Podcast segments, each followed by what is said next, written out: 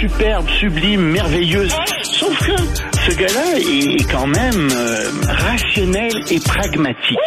Mais ça pose un très grave problème. Je t'assure qu'il n'y a aucun politologue sérieux qui va te dire Un politologue, pas comme les autres. Loïc Passy. c'est pas le temps de faire ça. Loïc, bonjour.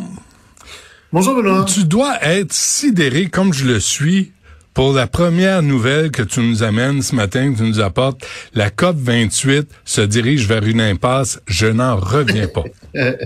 Oui, je sais. Je suis tombé en bas de ma chaise, toi aussi. Euh, nous, nous, nous, les gens qui nous écoutent doivent se dire comment, qu'est-ce qui se passe? Évidemment, il a à la tête de la, la présidence ça, euh, un homme, euh, le, sultan Al-Jaber, qui est le président de la compagnie nationale de pétrole des Émirats arabes unis. Et devine quoi? Il n'est pas très en faveur de la réduction obligatoire du, de la consommation de pétrole dans le monde Ben, et du gaz aussi. Le charbon peut-être, Hmm. les concurrents, ouais, Ouais. le charbon ça pourrait aller, Hmm. mais les autres non. Puis en fait, il faudrait que les pays, c'est le texte qui a fait circuler hier, il faudrait que les pays, n'est-ce pas, prennent des mesures s'ils le veulent bien, et ce ne sera pas tout à fait obligatoire, même pas du tout. Et évidemment, les, les, les, les, gens qui votent, il y a 200 entités qui votent, des pays, etc., il y en a 200, sont divisés presque moitié-moitié. Il y en a la moitié qui disent, non, non, il faut vraiment qu'on commence à réduire l'utilisation des hydrocarbures. Et là-dedans, il y a les États-Unis, l'Europe, le Canada aussi. Et, et là, et puis la plupart des pays, euh, des, des îles, etc. Puis tu as d'autres pays qui sont dirigés, je te dirais, par l'Arabie saoudite. C'est l'Arabie saoudite qui est la plus enragée dans l'autre sens, qui dit non, non, non, non, tout le monde a le droit d'utiliser des hydrocarbures. D'ailleurs, les pays industrialisés s'en sont servis. C'est au tour des pays en voie de développement de le faire. Euh, Qu'est-ce que c'est que cette histoire de réduire les hydrocarbures, euh, l'utilisation des hydrocarbures, etc.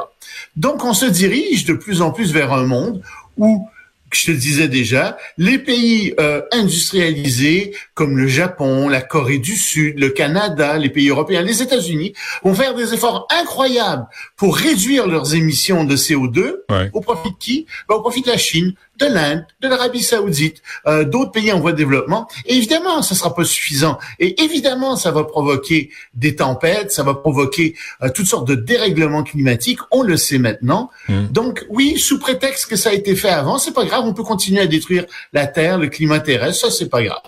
Alors Contre, évidemment, euh, ça marche pas. contre un quart de la- Et- deux, deux pays qui représentent un quart de la population mondiale. Tu disais, on n'a pas, Oui. on n'a pas beaucoup de chances de gagner. Oui, et le problème, c'est qu'en Chine, c'est le Parti communiste chinois qui est là, qui a peur de perdre le pouvoir. Et il a peur que, et ça va mal en Chine, il y a une déflation en ce moment. Il a peur que si les conditions de vie de la population se dégradent davantage, il perde le pouvoir. Donc, il veut pas aller tellement dans ce sens. Enfin, la Chine voit bien, mais encore que la Chine n'est pas l'adversaire le plus redoutable là-dedans. L'Inde, par contre, l'Inde de, de Modi dit, non, non, non, non, c'est à notre tour de se développer. On, en a besoin pour notre développement. On peut pas avoir de plafond. Ben oui, mais c'est parce que ça marche plus là. Ouais. Euh, c'est l'ensemble de la. Et il faut pas oublier une chose. Tu parles de ces deux pays-là, mais je te rappelle que ces deux pays-là ont connu une croissance démographique exponentielle. Et ils n'ont rien fait pour arrêter cette croissance. Un peu l'Inde, euh, mais la Chine n'a pas fait grand-chose pour arrêter sa croissance démographique avant les années 80. Mhm. Au contraire, Mhm. Mao a encouragé énormément la multiplication des Chinois. Alors, Et ça oui, se fait euh, au détriment des filles, euh, surtout, hein? Euh, le contrôle de Oui, la ben, ça s'est fait au détriment des filles aussi. Remarque il faut être deux hein, encore pour faire des enfants. Pareil. Je te signale, ça Oh, prend ben, aussi, ben, ça ben, prend aussi. attention, Ça change. attention, Ça change. Il y a des nouveautés Oui, oui. sur le marché. Bon, Oui, les, oui, oui. les Mais C'est la même chose pour les pays africains, tu sais. Il y a une explosion de la population, puis il faudrait que que tout le monde paye pour ça? Non, Euh, il y a un problème aussi. Malheureusement, ben, ils négocient. On va voir ce qui va arriver. Euh, ils ont passé la nuit debout. Ils continuent à négocier. On verra ce qui va arriver. La- les États-Unis qui demandent à Israël de se calmer un peu? Oui, parce que ça va très mal. Euh, il y a Joseph Borrell, qui est le chef de la diplomatie européenne, par exemple, qui est revenu en disant d'un voyage à Gaza. Il dit, écoutez, c'est apocalyptique. Puis il dit, je pèse mes mots, la destruction à Gaza en ce moment est pire que la destruction qu'on avait en Allemagne pendant la deuxième guerre mondiale. Alors, c'est quand même quelque chose. Et effectivement, on regarde le nombre de morts euh, qui augmente. Il y a 18 000 morts euh, du côté euh, des Gazaouis, 50 000 blessés. les bâtiments sont pas mal, sont, sont, détruits en très, très, très grande partie. Et Israël, dans le nord, attaque un nouvel hôpital, sais, puis ils ont pas convaincu qu'il y avait des, des, dirigeants du Hamas qui étaient dans les deux hôpitaux précédents qu'ils ont attaqués. On les a pas vus. Donc ils en attaquent un troisième. C'est contre le droit international s'il n'y a pas de combattants là-dedans. Les deux premières fois, ils n'en ont pas trouvé. Alors oui, les États-Unis font des pressions sur Israël de plus en plus en disant ça suffit là, arrêtez. Il faut qu'on crée un État palestinien. Et le Hamas veut, de vous obstiner. Le Hamas veut rien savoir. Ah ben non, le Hamas veut. Le Hamas, ça c'est comme les, c'est comme les extrémistes israélien, il veut rien savoir. Eux veulent jeter des Israéliens à la mer. Tu peux pas t'entendre avec ces, avec les extrémistes, c'est certain. Il faut qu'on se débarrasse de ces extrémistes, euh, mais euh, il faut aussi que les, gouvernements disent ça suffit dans à travers le monde là. On va avoir un État palestinien.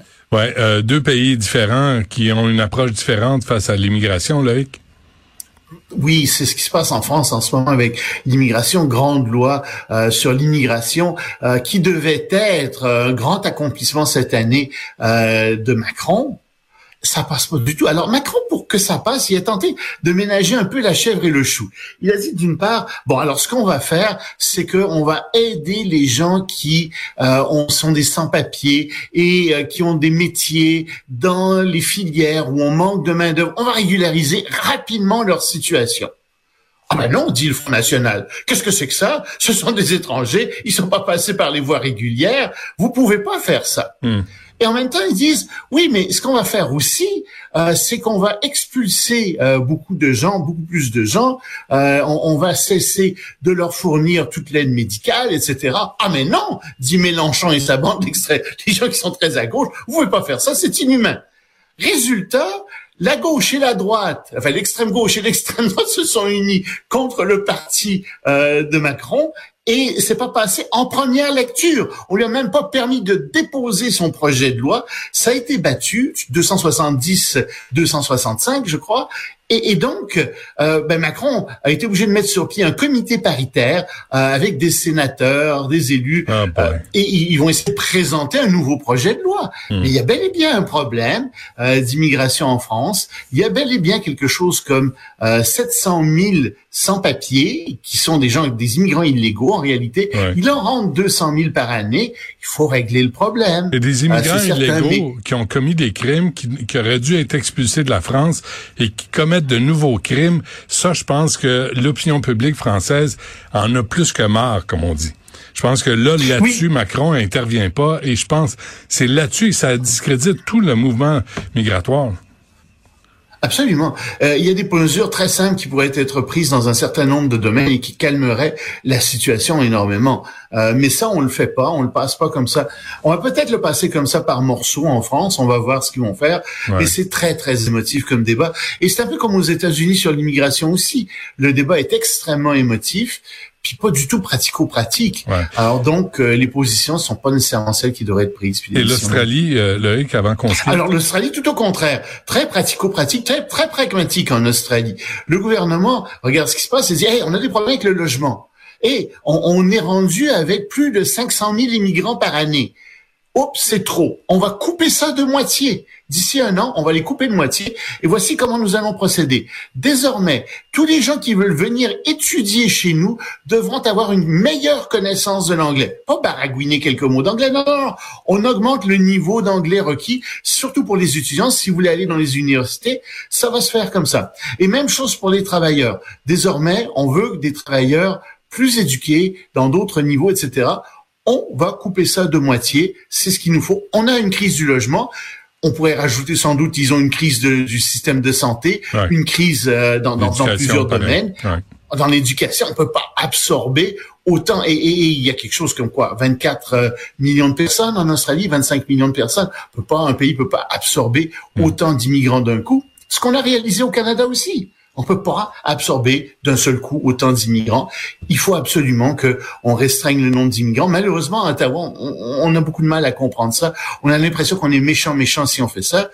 Mais en réalité, il faut s'occuper des gens qui sont ici d'abord. Demande tu sais, pas charité Justin- bien ordonnée commence par soi-même. Puis demande pas à Justin de calculer. Il y a de la misère avec le calcul. Regarde la dette. Oh, il y a là. beaucoup de misère Là, avec ça. Les chiffres, il- c'est pas son fort. Donc, euh, on Non, pas son fort. on se laisse là-dessus. On se reparle demain. Salut Benoît.